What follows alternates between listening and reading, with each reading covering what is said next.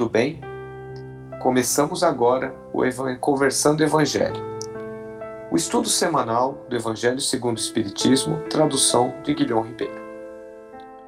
O estudo de hoje é o número 17, capítulo 4. Ninguém pode ver o reino de Deus se não nascer de novo. Itens 18 a 26. Reencarnação e suas aplicações. Em nome da Casa Virtual Luz Espírita Cavile, agradecemos a presença da Maria Rita, do Josimar, da Michele, do Ney e da Marli. Convidamos nossa amiga Michele para fazer a prece inicial. Deus, Pai de infinita bondade, Jesus, nosso Mestre amado e querido, agradecemos pela oportunidade desse estudo. Agradecemos por estarmos em comunhão para mais uma vez compartilharmos os aprendizados do seu Evangelho. Pedimos, Senhor, que nos abençoe nessa noite, que os Espíritos amigos estejam presentes nesse estudo, nos orientando, nos intuindo, para que possamos fazer um estudo com bastante clareza e muito aprendizado para todos nós. Pedimos que abençoe a todas as pessoas que necessitam de saúde nesse momento, que elas possam ter paz no coração e que sejam abençoadas com o seu alento, meu Pai. É isso que pedimos e agradecemos. Que assim seja.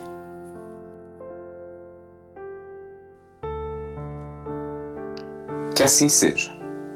Dando continuidade à nossa lição, solicitamos para Maria Rita qual a diferença entre afeição espiritual e afeição carnal e como se relacionam os espíritos desencarnados no mundo espiritual. É, bem, em relação a essa diferença, é fundamental que nós possamos entender que as afeições carnais diferem das afeições espirituais pelo fato de que nelas estão presentes os interesses próprios em detrimento dos interesses do outro. São afeições carregadas de sentimentos de posse e desejo de controle, estando presente também o egoísmo, a falta de empatia, a falta de compaixão e a falta de amor. Já as afeições espirituais são motivadas pelo sentimento de amor, de empatia, de compaixão, onde o bem-estar do outro é visto como o principal objetivo a ser alcançado. O relacionamento com os espíritos desencarnados varia de acordo com o grau de desenvolvimento moral e espiritual alcançado. Na erraticidade, encontram-se toda a ordem de espírito estando entre eles viciados, exploradores, malfeitores, delinquentes, perversos, santos, benevolentes, virtuosos, em maior ou menor grau. Na erraticidade, os espíritos vivem em ambientes os mais variados possíveis, e a forma de comunicação entre eles se dá de acordo com a qualidade vibratória de tais ambientes. A organização social se dá pela sincronicidade de sentimentos pensamentos, evolução moral e espiritual. Na codificação da doutrina espírita, Kardec se preocupou com esse assunto e fez perguntas aos espíritos sobre a forma de relacionamento no mundo espiritual, sobre hierarquia, subordinação e autoridade entre os espíritos desencarnados. Recebe a resposta: os espíritos têm uns sobre os outros a autoridade correspondente ao grau de superioridade que hajam alcançado, autoridades que eles exercem por um ascendente moral irresistível. A partir desta resposta, podemos entender que a ascendência ou hierarquia moral irresistível jamais pode ser desconsiderada e ignorada, estabelecendo dessa forma os critérios de relacionamento no mundo espiritual. Na erraticidade, os espíritos se entendem por meio da comunicação telepática, projetando as próprias imagens mentais, embora alguns espíritos menos evoluídos ainda utilizem a linguagem articulada, sobretudo nas regiões mais próximas ao plano físico. Estes não conseguem se desvincular dos ditames linguísticos de imediato e se comunicam usando o idioma pátrio da última encarnação. Nas regiões superiores, o processo de comunicação é inteiramente mental, telepático. E agora, eu passo para Josemar a pergunta: no mundo espiritual, os espíritos criam famílias, criam vínculos né, familiares? Boa noite. Obrigado pela chamada, Maria Rita. Então, os espíritos formam famílias, né? No plano espiritual. Sim, né? Eles unem-se pela simpatia e a comunhão de ideias, formando verdadeiros laços de família que se tornam cada vez mais consolidados antes, durante e depois das encarnações. É comum, inclusive, que aqueles que se afinizam se ofereçam para acompanhar seus irmãos reencarnantes, reunindo-se numa mesma família a fim de progredirem juntos. Mesmo quando somente um encarna, os laços de afinidade não se rompem. Aquele que permanece livre na erraticidade vela pelo irmão reencarnante, torcendo para que alcance os, os objetivos propostos no planejamento reencarnatório. À medida que os componentes das famílias espirituais progridem, fortalecem-se ainda mais os laços que os unem, pois não há mais o egoísmo nem a sombra das paixões a perturbá-los. Dessa forma, compreendemos que, sim, existe namoro, casamento e constituição de família no plano espiritual, como nos retrata André Luiz na obra Nosso Lar, através de Lísias, quando apresenta sua noiva Lacínia a André Luiz. Fica também uma, uma dica, né, para quem não leu o livro ou não assistiu o filme, está disponível no YouTube.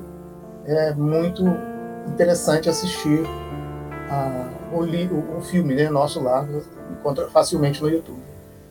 E complementando agora nossos estudos, eu pergunto a Michele, né? As afeições de união carnal continuam na erraticidade? Noite, elas continuam sim, Josimar. Elas continuam desde que sejam baseadas na simpatia e no amor verdadeiro.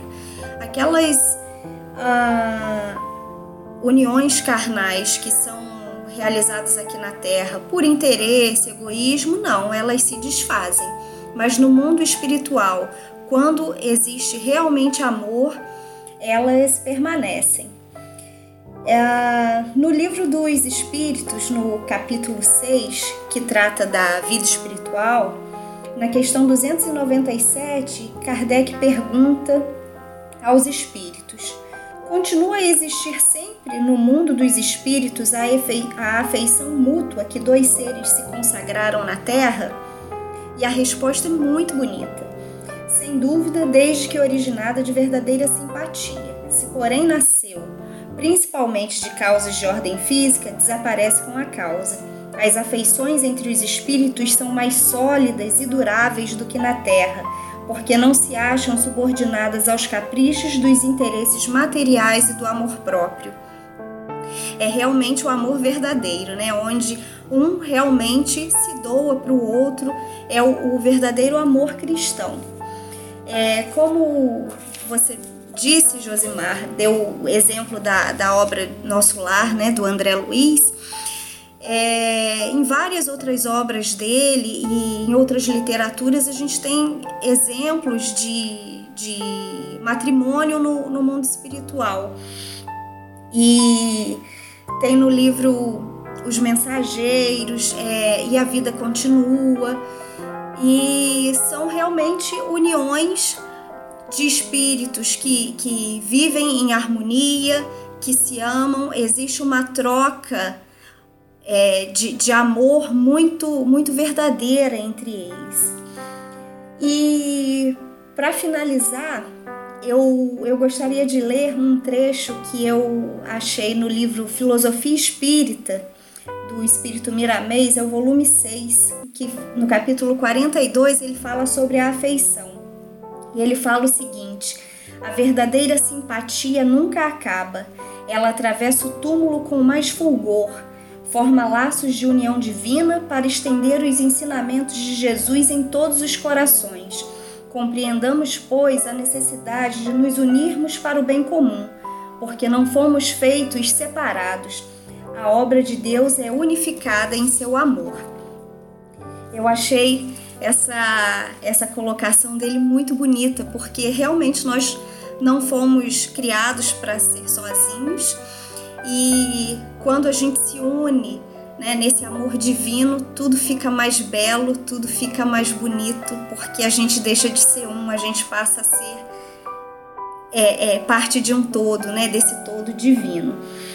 E aí eu queria perguntar para o Ney é, se nós podemos dizer que no mundo dos espíritos nós encontraremos os parentes pais, mães, irmãos, conforme tantas encarnações tivemos.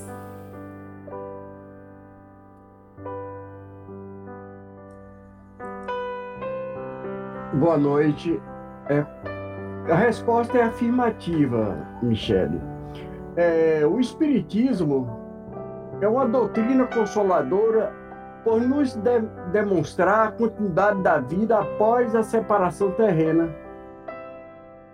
Mas devemos reconhecer que o fato de sabermos que a vida continua não ameniza a saudade, pois é difícil superar o silêncio, esse silêncio que dói e que não é preenchido por nada, é fica um vazio, né? A crença na vida após a morte, que a separação é passageira, traz um grande consolo no momento da, da partida daqueles que amamos. Lembrar os bons momentos vividos com este ente amado, sabendo que nada acontece ao acaso e que a separação é apenas momentânea, demonstrando assim fé e confiança nos desígnios de Deus e na, na possibilidade do reencontro na pergunta 286 do Livro dos Espíritos, a alma, ao deixar o corpo logo após a morte, vê imediatamente parentes e amigos que precederam no mundo dos espíritos. Imediatamente não é bem a palavra, como já dissemos. Ela precisa de algum tempo para reconhecer seu estado de se despreender da matéria. Porque cada desencarnação é diferente uma da outra.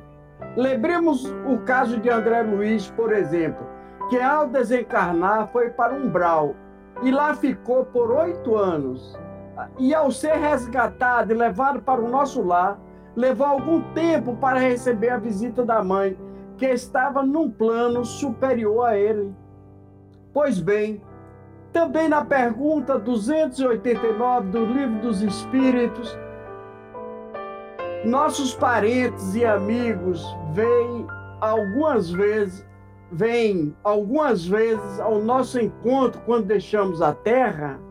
Sim, eles vêm ao encontro da alma que estimam, felicitam-na, como no retorno de uma viagem. Se ela escapou dos perigos do caminho e ajuda a se despojar dos laços corporais. É a concessão de uma graça para os bons espíritos, quando aqueles que amam vêm ao seu encontro. E enquanto o infame ou o mal sente-se isolado ou é apenas rodeado por espíritos semelhantes a ele, é uma punição. A pergunta é clara e diz algumas vezes os espíritos explicam que nem todos são recebidos pelos parentes e amigos, porque não fizeram por merecer. Podemos rever nossos parentes e amigos que já passaram para o mundo dos espíritos, sendo que dos mais elevados recebemos ajuda para nos fortalecer e aos mais infortunados presta auxílio, mesmo que ele não nos veja no plano do espírito, a defesa são as mesmas. Somente recebemos o que merecemos. A justiça rege o universo, sustentando a paz em todos os ângulos. As criaturas recebem do amor do Criador misericórdia, capaz de aliviar todos os que sofrem, dotando de esperança rumo ao futuro. A nossa alegria é grandiosa. Ao, ao atravessarmos o túmulo, encontrarmos do outro lado nossos entes queridos, nos esperando com ansiedade para nos transmitir lições sublimes de todas as suas experiências no mundo da verdade. Esse aconchego nos dá, nos dá mais vida e faz crescer sobre modo a esperança, de sorte que as promessas crescem para o futuro, por reconhecermos que a morte não existe. E que somente a vida brilha em todos os sentidos do universo. A doutrina dos espíritos não é uma coadjuvante dessa felicidade. Essa escola é muito ajuda a alma na transição da terra para o mundo dos espíritos.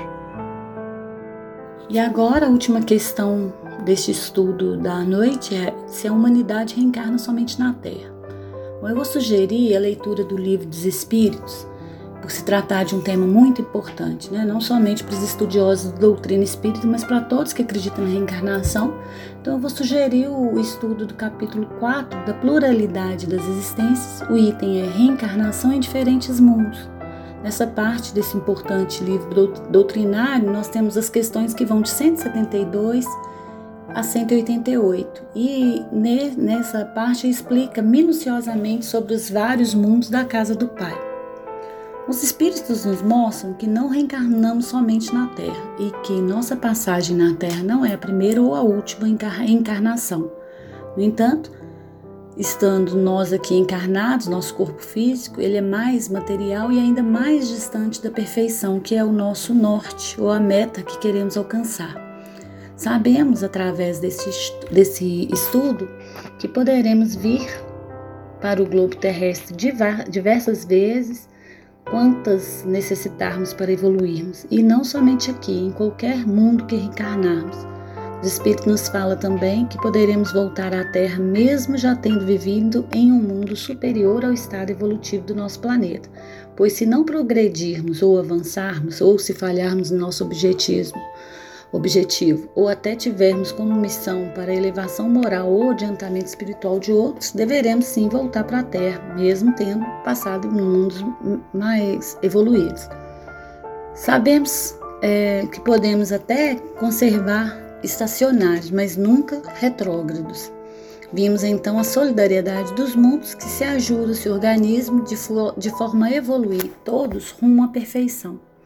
Neste estudo, aprendemos que em todas as reencarnações, em diferentes mundos, teremos corpos, que é o revestimento do espírito, e esses envoltórios será menos ou mais material de acordo com o mundo que reencarnarmos ou com grau, e com o grau de pureza que aqui estivermos. Finalizando, a terra onde estamos tendo essa consciência e presença, de espírito encarnado, sabemos que é um local de aprendizado, um educandário onde há múltiplas e urgentes tarefas para todos, pois a vida é dinâmica, é progresso e é ascensão. Boa noite a todos. Obrigado, Marli, por nos esclarecer sobre nossas reencarnações na Terra e em outros mundos. Pedimos ao nosso amigo Ney para fazer a prece de encerramento. Vamos agradecer a Deus por essa bendita oportunidade de estarmos aqui reunidos e por todas as graças que nos foram enviadas nesse momento do estudo do Evangelho, amparando a, equipe encarnada e desencarnada que coordena o estudo e de todos os colaboradores que amorosamente se dedicam ao aprendizado, trazendo o melhor de cada um em suas explanações, nesse modo, nesse momento da prece, em que nossos espíritos entram em comunhão convosco. Obrigado, Mestre Jesus, pelos teus mensageiros de luz que nos enviaste para nos ajudar, nos orientar em nossos caminhos. Obrigado, Senhor Jesus, por ter nos ensinado que através da prece recebemos o alimento necessário para a nossa sobrevivência espiritual e que com a ajuda recebida poderíamos chegar ao Pai pelo único caminho que é o teu, Jesus. Obrigado, obrigado, graças a Deus. Que assim seja. Tenham todos uma boa semana e até o próximo estudo. Fiquem com Deus.